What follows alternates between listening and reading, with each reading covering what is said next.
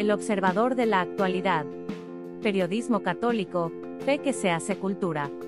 Podcast de la edición 1417 del 4 de septiembre de 2022. Tema de la semana. ¿Quién puede salvarse?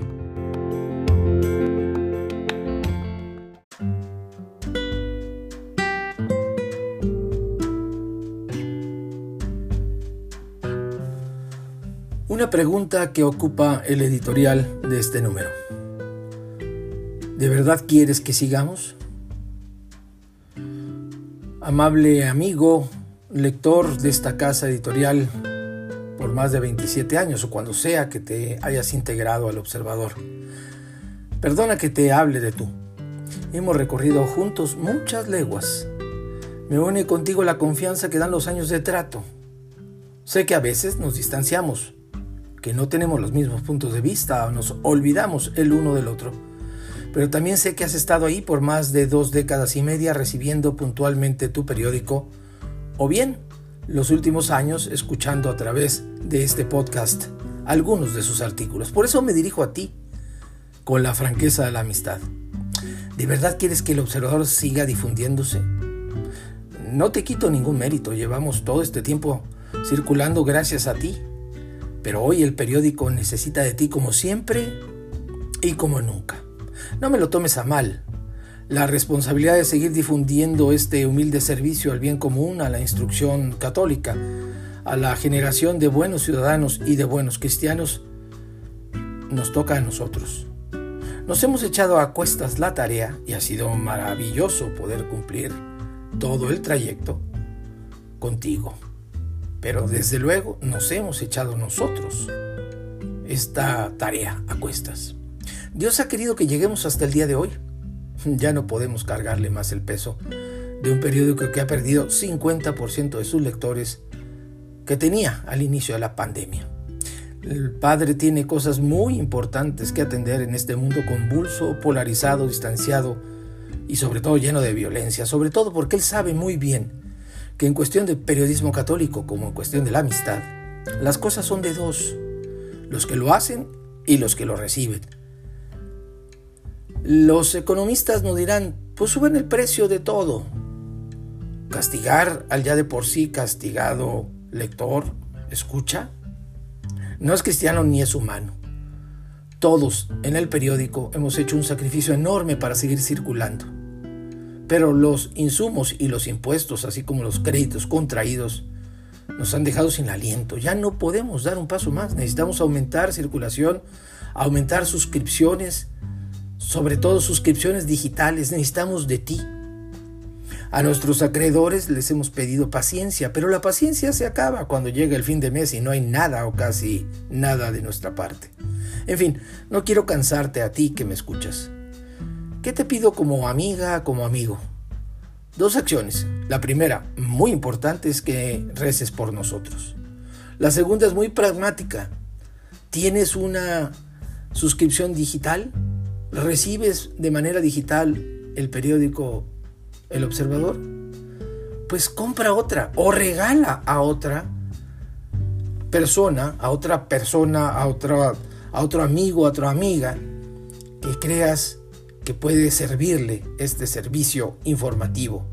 También puedes becar con un número de ejemplares digitales a un orfelinato, a un hospital, a una casa de cuna, a una organización social donde tú trabajes, etc. La suscripción anual digital cuesta 250 pesos y la recibes cada semana puntualmente. Si cada uno de ustedes nos apoya haciendo eso, a partir de este mes de septiembre de 2022, nos dará el oxígeno que necesitamos para seguir circulando, para seguir difundiendo la verdad y la justicia del reino de Dios en la tierra. Yo sé que la amistad es exigente. Te prometo con todo mi corazón que vamos a aumentar calidad de contenido y profusión de temas. Y quiero puntualizar algo. Vienen dos años decisivos para México. Los católicos debemos tener una voz. El observador es tu voz. No dejes que esa voz se apague. Atentamente tu servidor, Jaime Septién.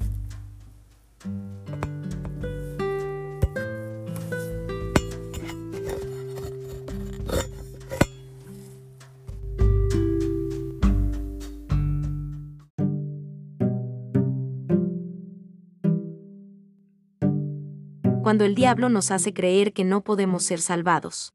De todas las trampas que el diablo y sus secuaces siembran, la que más emplean hoy es, por llamarla de alguna manera, la del abaratamiento del Evangelio, haciéndonos creer que ya no hace falta esforzarse para alcanzar la salvación, sino que vivir en la mediocridad cristiana es más que suficiente.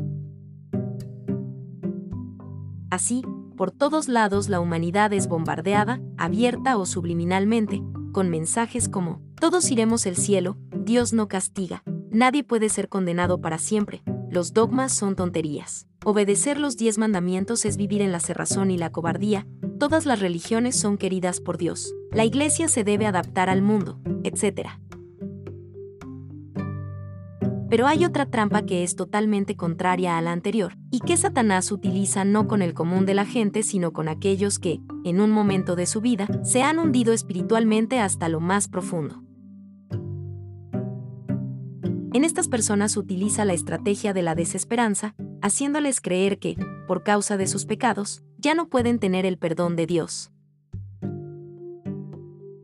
En el culto de origen diabólico a la mal llamada Santa Muerte, sus propios promotores se encargan de aterrar a quienes ya cayeron en las garras de esta devoción. Si dejas el culto, la niña blanca se va a vengar llevándose a alguno de tus hijos o a un familiar. No puedes tirar la imagen de la Santa Muerte que tienes en tu casa, porque luego aparecerá otra más grande y siempre te perseguirá, si dejas de ponerle veladoras, la Santa Muerte hará que ya no te rinda el dinero, etc.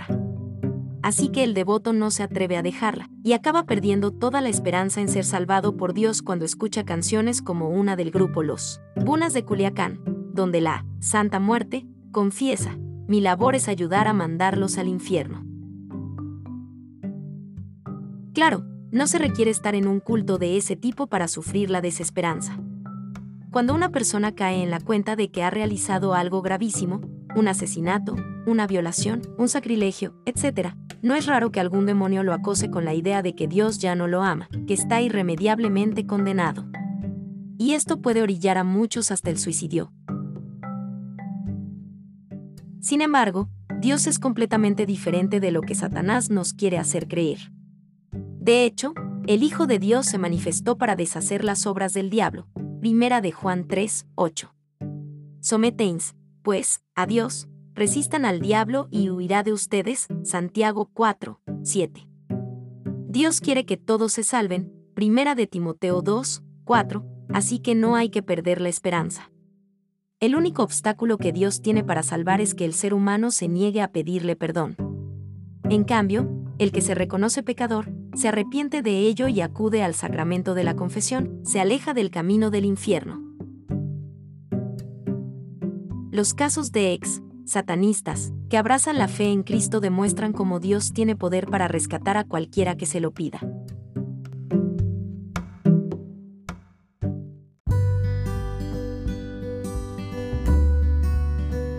Muy buen día, los saludo con el gusto de siempre y aquí les dejo mi comentario.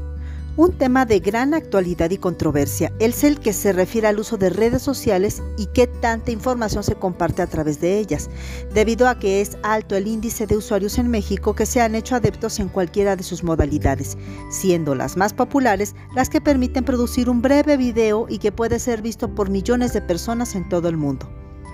El problema al que me refiero no es el uso y abuso de estas plataformas digitales, ese asunto lo dejaremos para otra ocasión. Lo que ahora nos ocupa es el robo de identidad al que muchos usuarios se han visto sometidos, porque hay que añadir a la impotencia que experimentan las víctimas el provecho que obtienen quienes se apoderan de cuentas ajenas porque las utilizan para robar y extorsionar. Pero, se han de preguntar algunos, ¿cómo es posible que ocurra esto? Sencillamente a través de cadenas, ligas para entrar a sitios en la web, concursos falsos o mensajes engañosos como las de instituciones bancarias, que llegan a los celulares por medio de los cuales se solicita información personal y un código que llega por mensaje de texto con el cual se apropian de la cuenta.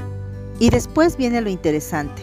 Una vez que tienen acceso, pueden ver fotos, conversaciones e información comprometedora que es usada para sacar dinero al dueño. O bien, comienzan a mandar mensajes a los contactos para amenazar o pedir transferencias, haciéndose pasar por el usuario.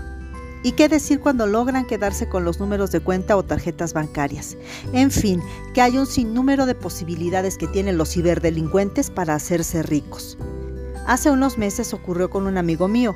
Me llegó un mensaje en el que me pedía 500 pesos porque su aplicación de banco estaba bloqueada. Sospeché inmediatamente porque esta persona nunca actuaría de ese modo. Así es que le mandé un mensaje por otra red y me dijo que no podía entrar a su cuenta. Empecé a alertar a los conocidos y varios respondieron que también les había llegado el mismo mensaje. Luego él mismo pidió que bloquearan su número hasta que se resolviera el asunto, aunque creo que más de uno sí cayó y el delincuente se embolsó por lo menos mil pesos. ¿Qué se puede hacer para evitar que roben nuestra identidad en aplicaciones de mensajería instantánea o cualquier otra red social? Sofía Wett, secretaria ejecutiva del Sistema Estatal de Seguridad Pública del Estado de Guanajuato, hace las siguientes recomendaciones. Número 1. Cuando llamen por teléfono, no hay que hacer caso de extorsiones. Es muy frecuente que si contestan los niños o adultos mayores caigan fácilmente en el engaño. Así es que es indispensable platicar con la familia y alertarlos para que no den información a desconocidos. Y si escuchan amenazas, cuelguen inmediatamente no volverán a llamar. Y hay que actuar de la misma manera cuando se trata de secuestros virtuales. Por eso es importante llamar inmediatamente a la persona que creamos que fue sustraída. Número 2. Hay que cancelar el servicio de buzón de voz, ya que a través de él se pueden robar el WhatsApp, Telegram, Facebook o cualquier otra red y extorsionar a la familia. Número 3. Ahora bien, si ya pasó, hay que avisarle a los contactos, desinstalar la aplicación y volverla a instalar. También se puede pedir a la plataforma que dé de baja la cuenta. Número 4. Es muy común cambiar de número, pero si eso ocurre hay que avisar a todos los contactos porque puede ocurrir que si se robaron la identidad, esos otros hablen cosas delicadas con ellos. En este punto hay que tener cuidado porque las conversaciones se almacenan, pero ya no se recuperarán. En cambio, los suplantadores también se quedarán con las conversaciones. Número 5. Muy importante será activar la verificación en dos pasos en sus aplicaciones, porque si alguien intenta acceder desde otro dispositivo, llegará un mensaje de alerta al celular o pedirá el código de ingreso al intruso. Número 6. Y finalmente, es muy importante denunciar. Mucha gente se abstiene de hacerlo por temor o desidia, pero esta será la solución definitiva para que se les termine la mina de oro a aquellos que, la mayoría de ocasiones, hacen su negocio desde los reclusorios o sentados tranquilamente tomando cerveza mientras la víctima y su familia sufre por la extorsión. Sofía dice que si los depredadores dan una cuenta bancaria para hacerles un depósito, seguro se trata de una estafa virtual. Hagamos conciencia y pongamos lo que esté de nuestra parte para acabar con esta perturbadora modalidad de la delincuencia. Que tengan una excelente semana.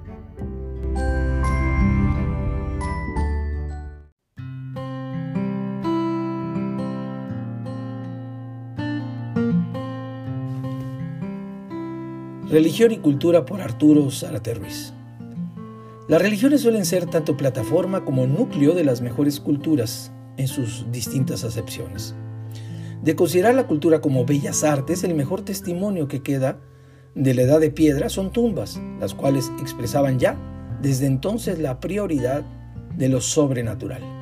Aún en la filosófica griega antigua, su más excelso edificio es el templo de Atenea, el Partenón donde ha prosperado el cristianismo, han prosperado las artes, no solo en muy diversos estilos, también en el progreso técnico que las hace posibles. Donde se ha secularizado la sociedad, las artes pierden trascendencia y devienen en mera funcionalidad, como la de un agradable centro comercial que entretiene pero no inspira. De diversos modos las ciencias y la filosofía como cultura se asocian con la religiosidad. Los griegos atribuyeron a un dios el origen de la sabiduría, Atenea. Los cristianos, sin negar el origen de toda sabiduría en Dios, quien es la sabiduría misma, y reconociendo una clara diferencia entre el Creador y sus criaturas, hemos impulsado como ningún otro pueblo las ciencias. Al tener claro que las cosas del mundo material no son dioses, no las idolatramos, más bien las estudiamos y las explicamos por sus causas naturales sin tener que hacerlo y sin temer que hacerlo sea un sacrilegio, sino una oportunidad que el Señor nos da de participar en su señorío del universo. Ahora se abandona la distinción cristiana entre creador y criatura y se difunde la idolatría de la madre tierra a punto de frenar estudios científicos que dicen que ofenden su carácter sagrado. La justicia, la ley y los derechos también son cultura, civilización. Los judíos, como ningún otro pueblo antiguo, proclamaron las exigencias de la justicia con base en un Dios que aborrece el pecado.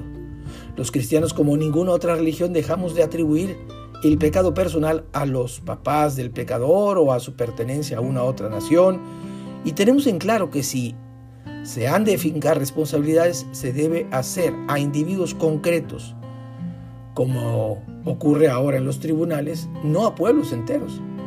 La ley y los derechos naturales los asociaron en Roma antigua a la sabiduría divina. Los cristianos hemos ido más allá y reconocemos la dignidad de todo hombre con base en ser hijos de un mismo Padre. Es solo gracias a esta doctrina cristiana que se puede afirmar la fraternidad de los hombres, según la fe de un pueblo, así su cultura y civilización. Quienes creyeron, como los españoles, que la buena nueva era para todos los hombres, predicaron el Evangelio a los pueblos nativos de América. Quienes se consideran un grupito selecto por Dios, como los protestantes ingleses, no predicaron ese Evangelio a los nativos de América, sino los mataron. Porque, ¿para qué predicarles si ya eran malditos? Nuestra fe tal vez parezca por su desarrollo muy complicada para los protestantes, pero gracias a su detalle, nos evita ser puritanos como ellos. Expresar el amor a Jesús con arte e imágenes, bailar y beber vino adecuadamente, no es pecado, como muchos de ellos creen. Ahora bien, quienes no creen ni en Dios ni en los bienes eternos, hoy suelen atascarse de los bienes materiales y acaban hastiados y aburridos como muchos hombres de la sociedad contemporánea.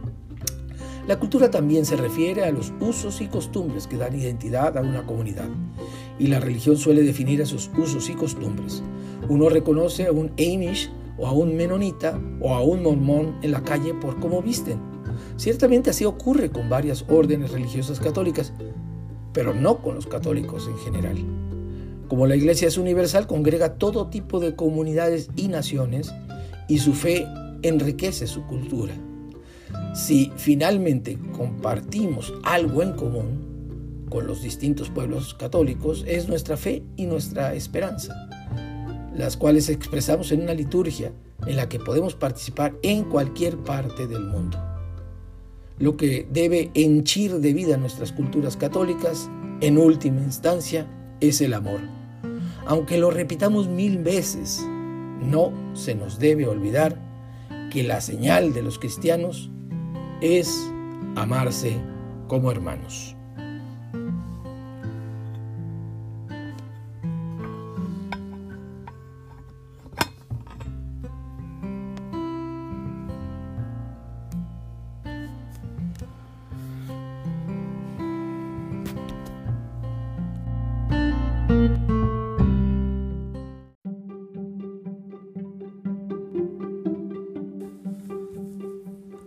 Paso de la religión politeísta al monoteísmo judeocristiano en Mesoamérica. Daniel Atbach Pérez, en su estudio del hombre Dios al Cristo Sol, ofrece elementos de sobra para considerar que Alfredo López Austin demostró cabalmente que las lógicas mesoamericanas, nociones indisociables, el mito y la historia y la religión y la política, fusionaron de tal modo la mitología con la religión y al paso del tiempo una cosmovisión como para alcanzar producto y como sistemas entendimiento entre los distintos grupos que habitaron Mesoamérica durante miles de años. La aseveración que aquí hacemos muestra eh, el efecto conciliador e inmediato que sí hubo a favor de la evangelización y continuidad de la experiencia de fe entre los antiguos moradores de lo que hoy es México y los que ahora lo somos a partir del siglo XVI. En efecto, el recientemente fallecido historiador sistemático del pasado amerindio entre personas, entre nosotros y entre personas realmente importantes en México actual, Alfredo López Austin, que vivió de 1936 a 2021, él mostró el carácter unitario o plural de los dioses y de la religión mesoamericana, sus continuidades y transformaciones a raíz de la irrupción europea. Es uno de los más connotados estudiosos del México precolombino, experto en cosmovisión mesoamericana y en los pueblos indígenas de México y que recupera respecto al panteón mesoamericano y sus efectos culturales hasta nuestros días, lo que comenzó a sistematizar Paul Kirchhoff hace 60 años, salvándolo del sesgo ideológico y de los enfoques relativistas y materialistas acerca del estudio de la religión prehispánica, hasta entonces elaborados por estudiosos de la talla de Edward Seller y Frederick Katz. Ellos eran incapaces en su tiempo de advertir que en Mesoamérica el mundo espiritual y el concreto formal es un todo indivisible, el cual será regido por las mismas formas y principios organizativos. Es decir, dice el estudioso de origen alemán, relaciones históricas y culturales comunes entre la humanidad tolteca y chichimeca y entre los periodos teocráticos y militarista, que él mismo denominó Oasis América, que le permite señalar y distinguir el carácter co-creativo y de entendimiento que históricamente existió entre los salvajes chichimecas y los refinados toltecas. Estos por siglos establecieron entre sí relaciones económicas, políticas y culturales.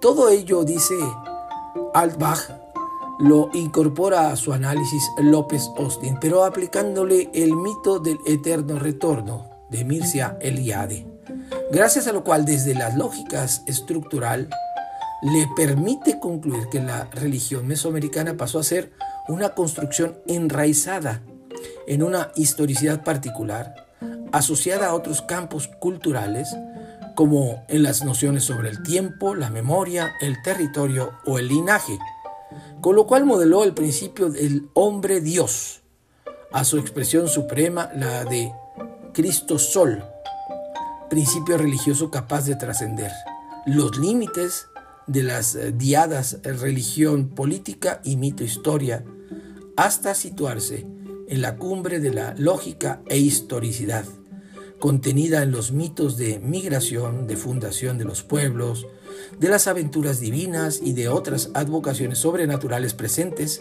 en las fuentes históricas. En eh, resumen, siempre siguiendo a Adbach, Pérez en el modelo de Cristo Sol, la cultura mesoamericana al filo de la evangelización del siglo XVI era ya el producto de una elaborada reflexión crítica y teórico-metodológica que armonizó cabalmente las continuidades y las transformaciones religiosas entre los pueblos de tradición mesoamericana con la tradición religiosa surgida a raíz de la irrupción europea, que aún sigue esperando ser desglosada, ser explicada desde el rigor académico y el debate serio por historiadores, sociólogos y antropólogos reales y no por historiadores, sociólogos y antropólogos ideales o ideológicos.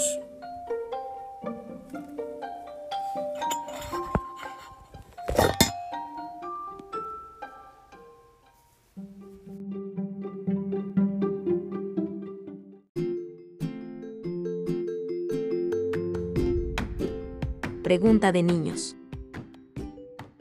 ¿Por qué el Espíritu Santo es una paloma?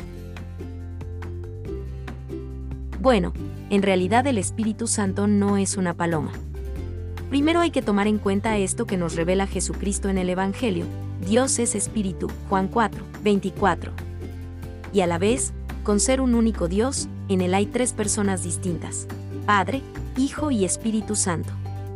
Y de las tres personas solamente el Hijo se encarnó, es decir, unió su ser espiritual a una carne, o sea, a un cuerpo humano, formándose en el seno de su Madre Santísima la Virgen María. Así que Jesús, el Hijo, es verdadero Dios y verdadero hombre.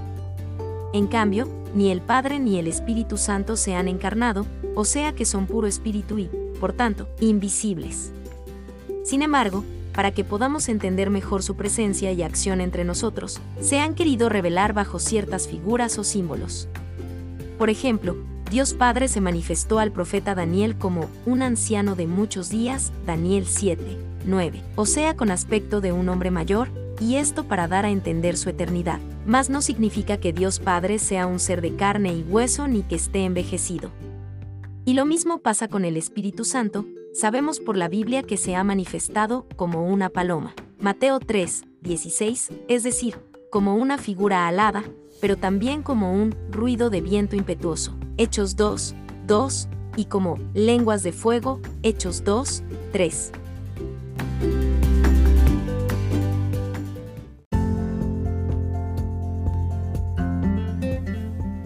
Punto de vista por el padre Fernando Pascual. ¿Qué expresamos al decir que alguien merece un castigo o incluso que yo mismo lo merezco? Naturalmente la idea de castigo está asociada a la idea de culpa. Si he hecho un acto injusto, si he dañado a un compañero o a un familiar, merezco un castigo.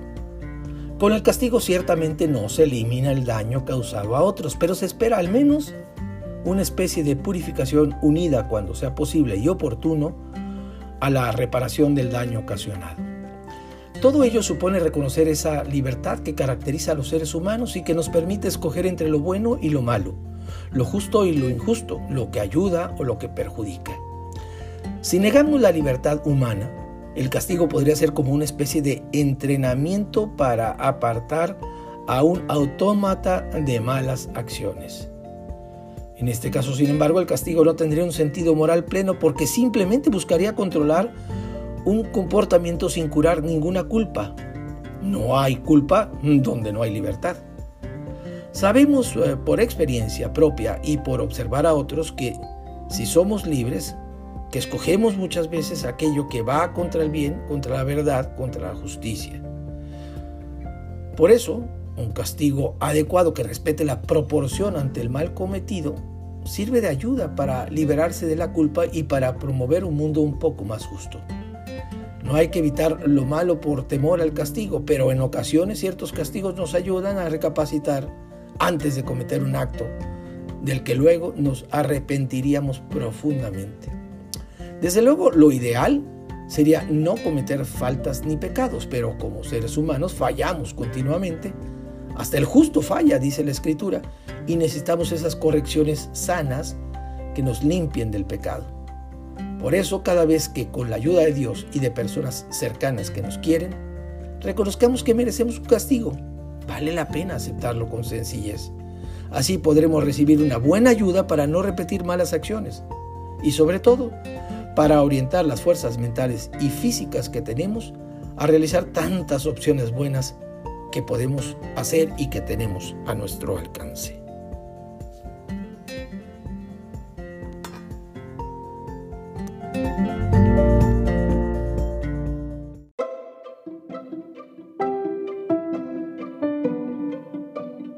Gracias por escucharnos. Si le gusta nuestro material puede ayudarnos a seguir, puede donar en nuestro sitio o suscribirse. Visite en la web elobservadorenlinea.com.